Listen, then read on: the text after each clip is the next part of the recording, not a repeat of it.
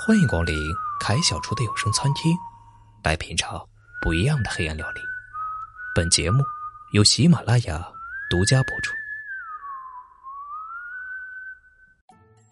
要说鬼啊，怎么能少了阎王呢？咱们呀，今儿个接着讲阎王的来历。有很多乡村人嘴边啊，都有阎王这个名字。阎王这个名字呀。就是鬼王的意思。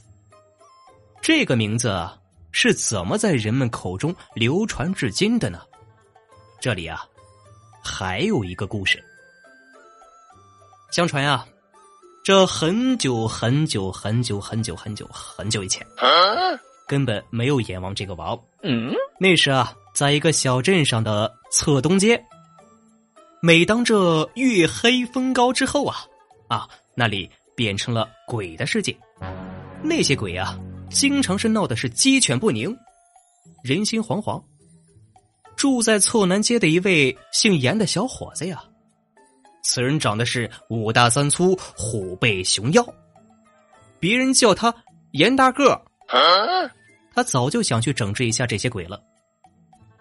这一天啊，他喝了点酒，这心邪啊，哎，来潮了。便借着酒兴来到了这侧东街，等待那些鬼。到了这天稍微黑的时候啊，这严大个儿就听见这鬼哭狼嚎、阴风瑟瑟，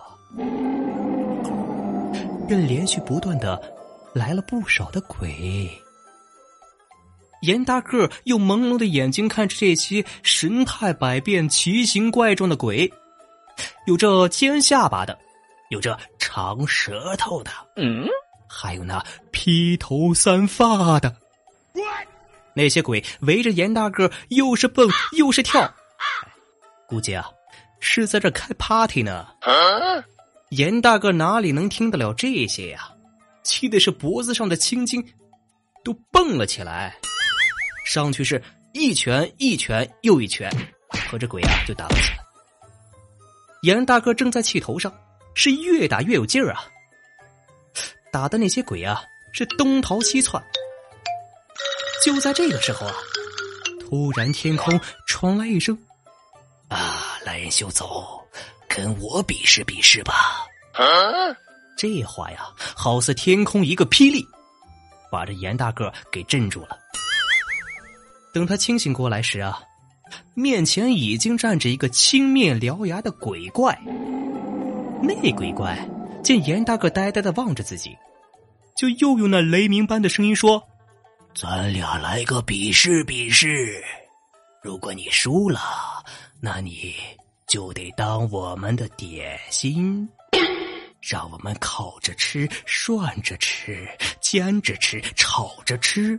如果我输了，我愿意。”拜您为王，怎样？嗯，严大个心里琢磨着呀，这鬼怪大概是这群小鬼的头吧。这鬼论个子比他大三四个，论力气肯定比他还大。严大个琢磨完之后啊，对这鬼怪说：“呃，呃，好好吧，我要教训教训你。”让你知道我的厉害！那鬼怪听完，立刻如排山倒海之势扑向了这严大个。严大哥见势，忙躲开，抡起了拳头便打了那鬼怪几下。哎，不巧，那鬼怪体如磐石，震得严大个是虎口发麻。严大个心里大为惊讶，正在发呆之际，那鬼怪又扑了过来。严大哥又躲开，又扑了过来，他又躲开。严大哥正在为难的时候，只听见两个鬼在议论。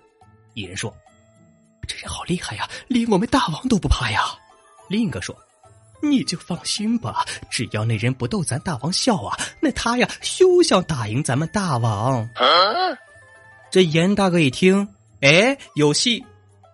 这人喜欢乐呀，忙迎上前去摸那鬼怪的腰叉。这时候啊。那鬼怪怎么能忍得住这个呀？于是就大叫起来。于是这严大哥使出全身的力气去隔着他。嗯没想到啊，那鬼怪顿时丧了架，变成了骨头架子了，一点力都没有。这一下，其他的小鬼可都看到了，于是纷纷跪下求饶：“呀，饶命吧，饶命啊！”这时候啊，那骷髅架子说话了：“哎，哎呦，哎呦，好痒啊！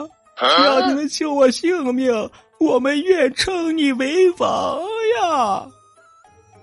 严大哥这时啊，停下了手中的动作。嗯，现在拜我为王吧。那鬼怪说：“哎呦，那怎么能行呢？除非你马上死，我们都是已死之人。”这严大个呀，毫不犹豫的撞死在了石前。这人们呢，在睡床上早就听的是清清楚楚了。哎呀，你看这严大个多生猛啊，撞个石头。都把人给吵醒了。第二天，人们看见撞死的严大个，都说呀：“这严大个去当鬼王了。”后来啊，严大个就被人们称为阎王。好了，这个故事啊，是流传于四川成都的一个阎王的来历啊，由胡勇为咱们搜集的。好了，这故事讲完了。咱们下期再见。